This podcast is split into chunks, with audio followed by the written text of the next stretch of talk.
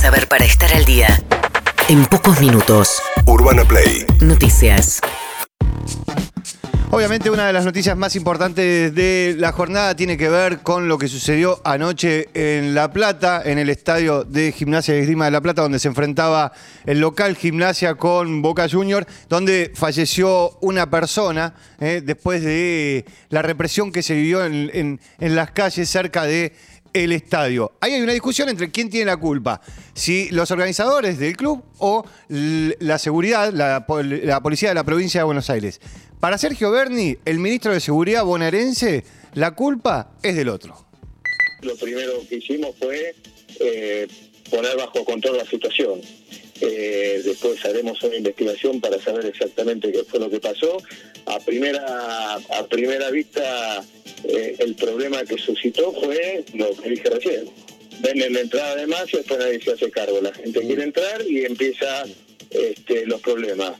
Eh, problemas que la policía no debería por qué hacerse cargo, porque, y esto no quiere decir que me saque la responsabilidad de encima, eh, que son dos cosas distintas, pero me parece un, un buen momento para, para discutirlo. No puede ser que los clubes vendan entrada de más y después que se haga cargo del que sea. Así que estas son las cosas que tienen que terminar de una vez y para siempre en el fútbol.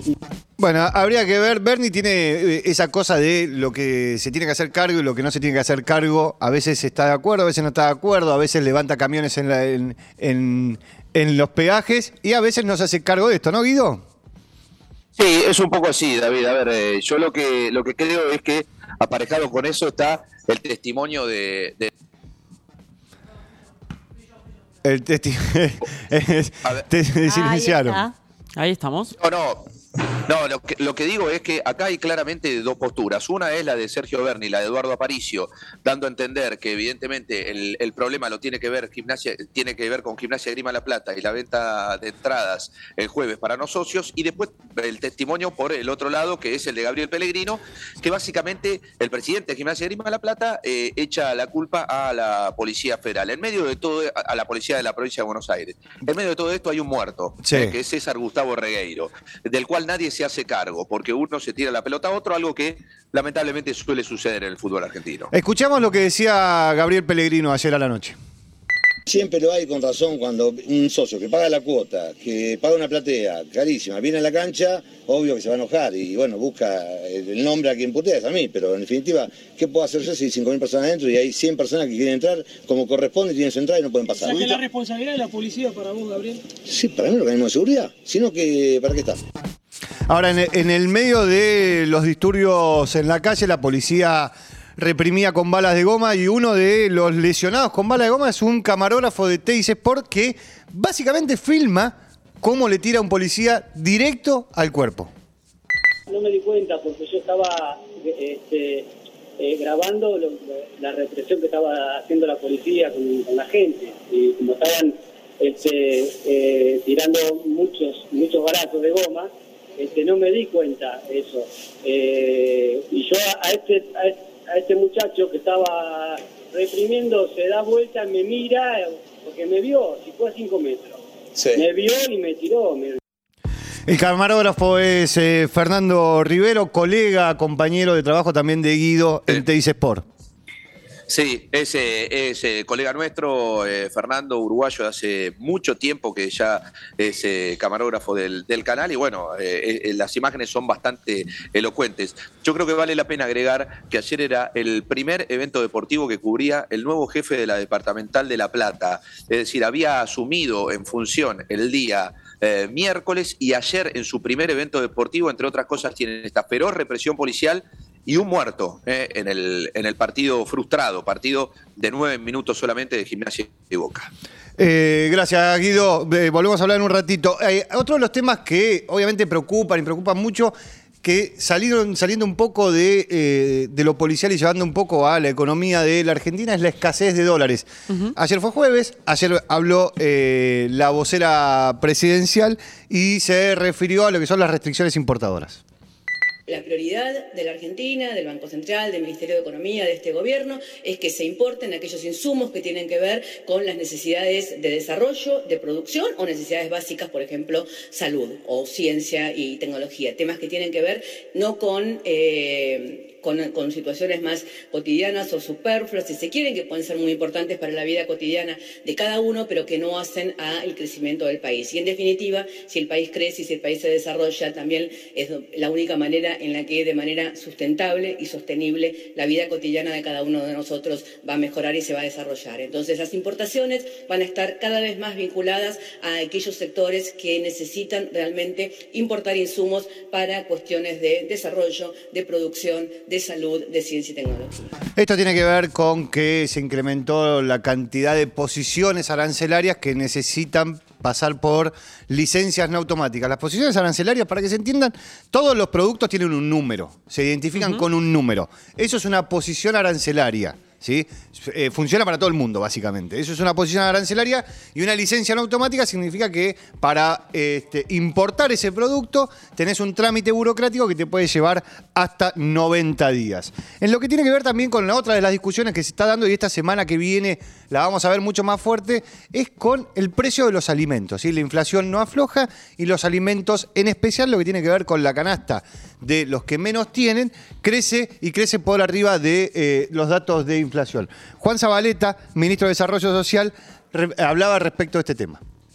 Nosotros como, como gobierno tenemos y debemos tener una, política muy precisa en ese sentido, muy pero muy precisa en ese sentido. Así que lo, lo, dijimos adelante de, los legisladores oficialistas y de la oposición, porque estoy convencido que es un tema de todos, ¿no? De la, mesa de los argentinos, los alimentos de los argentinos merece también ser parte de una política de Estado y, frente a la concentración y la enorme rentabilidad, digo, lo, importante es entender que, también tienen que tienen que mirar hacia, otro lugar y, ver que hay argentinos que necesitan ser asistidos con determinada cantidad de, determinados productos. Por el lado de las organizaciones sociales, la discusión no solamente está por los precios, sino por un bono que se les había prometido para, para fin de año.